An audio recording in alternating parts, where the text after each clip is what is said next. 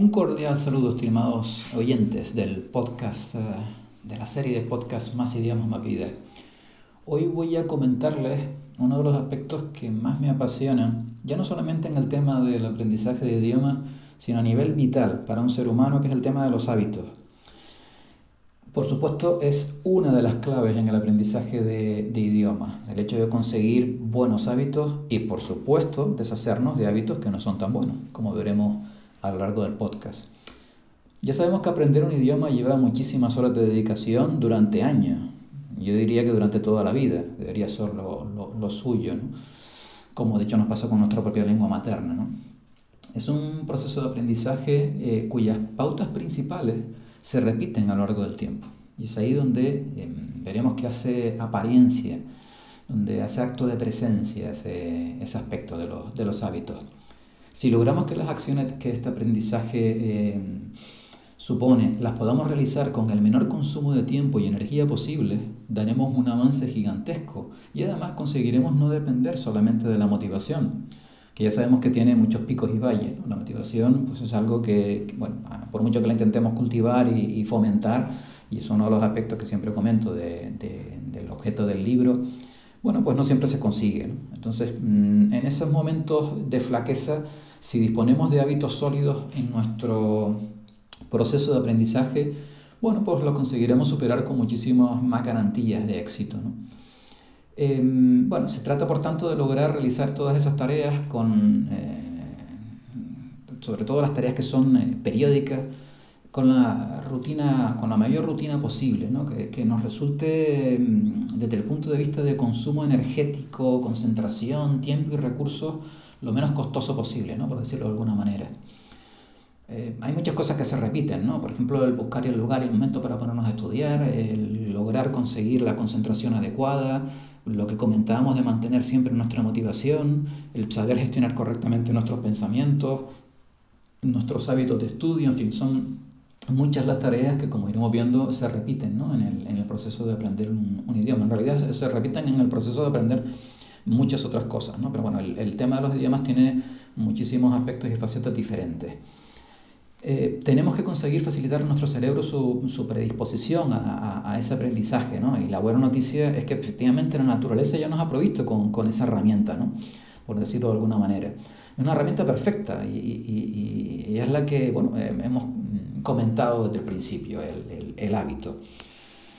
El, en el libro, por supuesto, dedico unas cuantas páginas a, a ese tema y bueno, lo primero que menciono sería, bueno, vamos a, a ver si estamos todos hablando de lo mismo. Que, que, ¿Cuál sería la definición de, de hábito? ¿no? Para, eso, para ello me fui a, a la Real Academia Española y da la siguiente definición. Es un modo especial de proceder o conducirse adquirido por repetición de actos iguales o semejantes u originado por tendencias instintivas. En otra palabra, es algo que hacemos reiteradamente de forma prácticamente automática y muchas veces casi sin percatarnos de ello. Hay un estudio del 2006 de la Universidad de Duke que dice que casi el, el 40% de las cosas que hacemos durante el día son hábitos adquiridos. Bueno, yo no sé si será el 40, 50 o el 20, pero sí es cierto que durante, bueno, a lo largo del día hay muchas cosas que realizamos eh, prácticamente sin pensar. ¿no? Eh, a mí siempre me gusta dar referencias de, buenos libros, porque es donde se condensa el, know-how y el conocimiento de, los aspectos de los temas que nos interesan. Y en este caso yo les recomendaría el echarles un vistazo, porque realmente no creo que valga la pena, mmm, bueno, depende del interés de cada uno, de, leer el libro entero, pero eh, sí, desde luego de lo que yo he visto al respecto es el que lo explica de manera más clara y contundente, eh, que sería el, el poder de the power, the power of habit, um, why, we, why we do what we do in life and business de Charles uh, Duhigg. Es un periodista norteamericano con un MBA por la, por la Universidad de, de, Harvard. Y bueno, eh, como, como buen libro norteamericano, de, de manera clara muchísimos ejemplos, ¿no? lo cual lo hace muy fácil de, de entender. Y no tanto por, por, los ejemplos, sino por algunas mm, partes del libro que yo he intentado eh, extrapolar al proceso del aprendizaje, que es lo que les voy a comentar a continuación, eh, realmente me hizo tremendamente instructivo la lectura de ese libro. Para empezar, bueno, mm, él descompone ese proceso del hábito en, tres partes, ¿no? como tres pasos. El primero sería la señal o indicación que le dice al cerebro que actúe en modo automático y le indica qué hábito em, emplear. Dicen que los, los, investigadores han averiguado que casi cualquier cosa puede actuar como, como disparador, ¿no? como lo que origina el, el, hábito. ¿no? Puede ser un objeto, puede ser un ruido, puede ser una melodía, una emoción, un pensamiento, un sentimiento, una persona, un olor. O sea, estamos mm, constantemente recibiendo muchísima información que en un momento determinado puede ser la señal o indicación que active ese, ese hábito. Luego sería eh, la rutina. Una rutina que puede ser algo físico, algo mental o algo emocional. Pueden ser mm, tremendamente simples o muy complejas. Y por último es la recompensa, que es la que eh, perpetúa de alguna manera ese hábito, lo hace atractivo y nos induce a, volverlo a repetir en, en, ocasiones futuras cuando nos encontremos de nuevo pues, con esa señal o esa indicación. Las recompensas pueden ser tremendamente variadas, pueden ser algo material o extrínseco, como extrínseco en el sentido que es ajeno a nosotros, como puede ser un regalo o, o un alimento, o algo intangible e intrínseco, como puede ser una sensación, como puede ser un sentimiento. Con lo cual ya eh, digamos que hemos sembrado la primera semilla, hemos mm, dejado claro cuál es la eh, definición del, hábito y eh, de alguna manera el aspecto fundamental que nos permite ahorrar tiempo y energía y en qué se declosa y en qué consiste. ¿no? Lo vuelvo a repetir, sería por un lado la señal de indicación, que es la que mm, activa en ese momento el hábito, la, la, rutina, que es lo que hacemos cuando se ha producido esa activación, y luego lo que obtenemos al final, ¿no? con, con la recompensa. Entonces, mm, bueno, eh, en mi caso, por ejemplo, puede ser, la, por, por poner un, ejemplo personal, eh, que a la hora, por ejemplo, de sonar una determinada alarma, bueno, pues ya yo sé que es mi momento de, del inicio del estudio de ese idioma. Estamos hablando de algo tan sencillo y, mundano como ser la alarma del móvil. Eso dispara mi, mi, hábito de sentarme directamente a estudiar, el, que sería la rutina, o sea, el, sentarme delante del ordenador y comenzar con la, con la actividad. Y la recompensa em, a veces se produce durante el proceso, en mi caso, por ejemplo, cuando estoy estudiando, muchas veces lo disfruto tremendamente, pero es cierto que hay otras veces que no se da durante el proceso, sino que, em, bueno, a lo mejor durante ese periodo de estudio me siento más cansado y tengo que estar haciendo un esfuerzo y a lo mejor no lo disfruto tanto, pero sí me llega después con la satisfacción de lo que he aprendido y el, haber cumplido con, con eh, bueno, el objetivo a lo mejor de, de, ese día, etc. O sea, la recompensa puede ser algo durante o eh, al final, ¿no? después de, de la finalización de esa rutina generada con, el, con la correspondiente señal o indicación de ese, de ese hábito. Duffy comenta en el libro que según numerosos estudios, la señal y la recompensa por sí solos no son suficientes para que un nuevo hábito se mantenga en el tiempo. La señal, además de activar la rutina, tiene que disparar un deseo ardiente por, por lograr la, la, recompensa. Eso es interesante tenerlo, tenerlo presente eh, con, el, con, el, tema de los hábitos. Hay otro, otro de los comentarios que, que hacen el libro, eh, dice que las personas que son excepcionalmente buenas en algo no hacen cosas extraordinarias, simplemente hacen cosas ordinarias, pero las hacen sin pensar, demasiado rápido como para que em, de alguna manera em, se frenen o, o, no logren los objetivos o tarden más en realizarlas y los convierte, por ejemplo, en un deportista en, en, en en deportistas de élite. O sea, están, como si dijéramos, dando un paso más allá al convertir algo que para algunos puede ser consciente y que los ralentiza en algo casi inconsciente y que, les, permite obtener resultados eh, mejores. ¿no? Bueno, eh, para llevarlo a nuestro terreno, las personas que hablan muy bien un idioma extranjero no son personas extraordinarias, simplemente hacen lo que otros muchos, lo hablan de forma automática, casi sin pensar. Podríamos decir que hablar en ese nuevo idioma lo han convertido en un nuevo hábito. Y para llegar a este punto han tenido que trabajar muchos otros hábitos por el camino. Ya entramos en otro, en otro aspecto también muy interesante, que es eh, la interconexión de unos hábitos con otros. Eh, un hábito se logra cuando se establece una condición subconsciente entre la señal y la rutina. cuando estamos generando ese hábito, evidentemente tenemos que tomar más conciencia, pero llega un momento en que el cerebro lo, lo, de alguna manera lo mete en su base de datos y ya el, el, la parte consciente de nuestro cerebro necesita cada vez intervenir menos hasta que en muchas ocasiones se realiza prácticamente sin la intervención de la conciencia y de una manera completamente automática. Muchos de nuestros hábitos los hemos adquirido a veces eh, de forma también inconsciente. A medida que repetimos una determinada acción, aumentamos las posibilidades de convertirlo ¿no? en, en, un hábito. A veces se tarda más en adquirir un hábito, a veces tarda menos. Hay la teoría de los 21 días, otros dicen que 66. Bueno, de nuevo, esto depende, depende de muchos factores y no nos vamos a, a detener aquí, pero sí es cierto que bueno, lleva un determinado tiempo en función de nuestras características personales y del tipo de hábito que vayamos a, querer generar y el, y el entorno. ¿no? Según Huy, lo que después nos permitirá convertir ese nuevo hábito en algo eh, permanente es nuestra creencia, nuestra fe y nuestra confianza, el, el, belief. No es solamente el hábito en sí, tiene que haber algo más detrás. Este fue otro de los aspectos que me pareció muy importante en el libro de, de Duhigg. Por tanto, hemos de convencernos desde el primer momento de que vamos a llegar a dominar ese nuevo idioma, extrapolándolo de nuevo al, al tema que nos, que nos afecta. Tenemos que generar esa convicción, esa fe desde el principio y que abarque todo el proceso, incluido el momento en el que nos estamos concentrando en generar uno o varios hábitos que sean eh, positivos.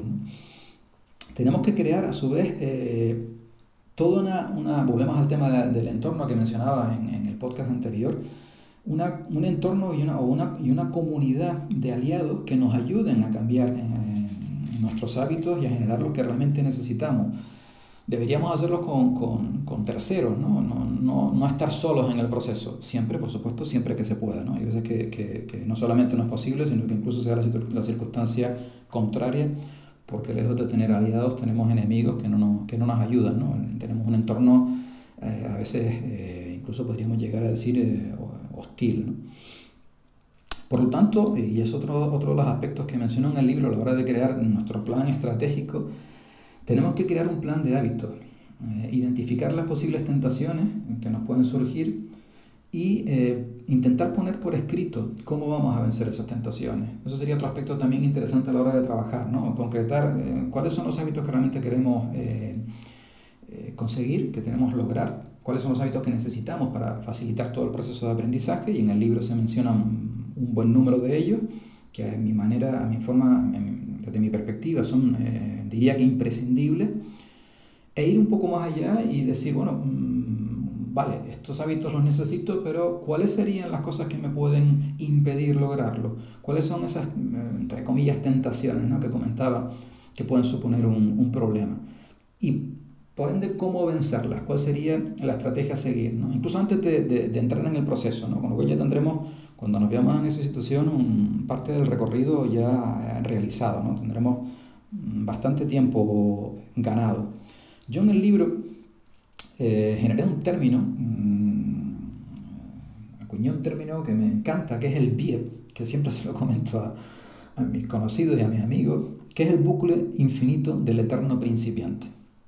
De alguna manera, mmm, es cuando nosotros no terminamos nunca de aprender un idioma porque nos hemos metido en un hábito, en este caso contraproducente un hábito eh, que no eh, nos permite avanzar al ritmo que necesitaríamos y de alguna manera al final lo que está sucediendo es que la cantidad de cosas que desaprendemos y que, y que nos olvidamos, y eso siempre nos va a pasar, es mayor que la cantidad de cosas nuevas que estamos aprendiendo o la cantidad de cosas eh, ya conocidas que estamos repasando en el aprendizaje de ese idioma. Con lo cual, si lo que sacas de la caja es más de lo que le estás metiendo a la caja, la caja terminará tarde o temprano vacía. Y eso es un poco la, la, el símil que utilizo con respecto al tema del bucle infinito del eterno principiante, porque lo he visto en muchísimas personas que se han pasado años estudiando un determinado idioma y nunca salen de una a dos. Muchas veces nunca terminan ni siquiera de arrancar a la hora de tener una conversación mínima mucho cuidado a la hora de eh, caer en el bucle infinito del eterno principiante.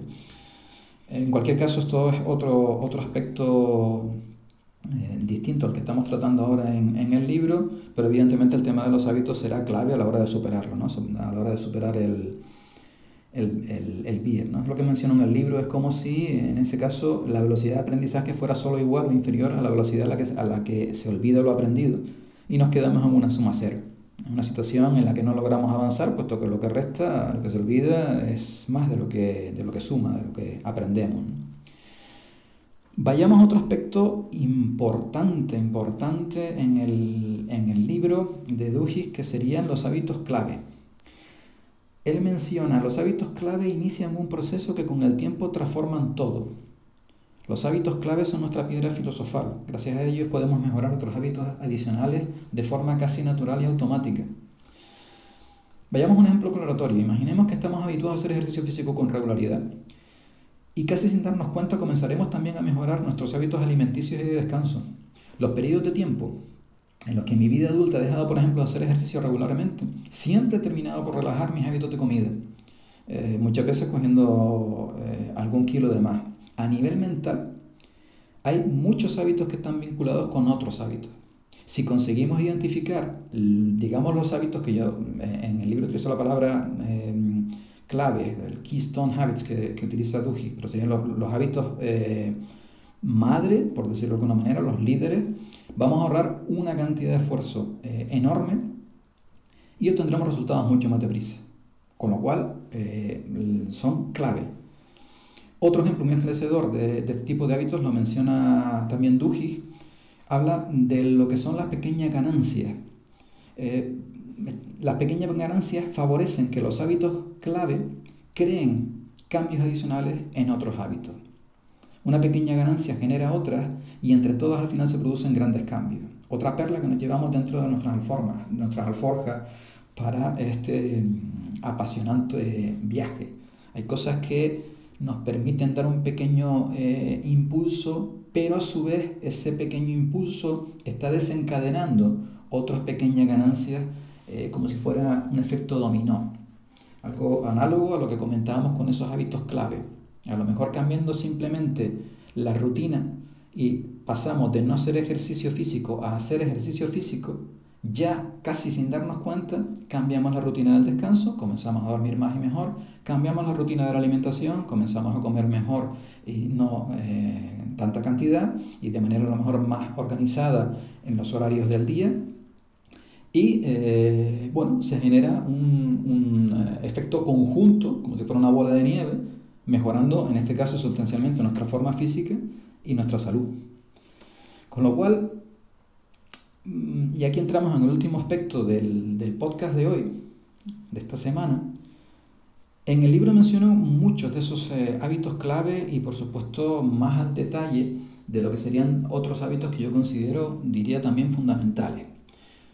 Pero me voy a quedar solamente con uno, porque además es uno que suele generar, eh, un hábito que suele generar polémica, en el sentido de que bueno, hay algunas personas, algunos incluso políglotas, que creen que no, no aporta valor. Bueno, yo, yo eh, evidentemente lo respeto porque probablemente sea así, probablemente para algunas personas no sea eh, de utilidad, pero para mí ha sido clave. Yo, por ejemplo, ahora con, con, lo estoy haciendo con el ruso, con el aprendizaje del ruso, y intento eh, cada día desarrollar más ese hábito.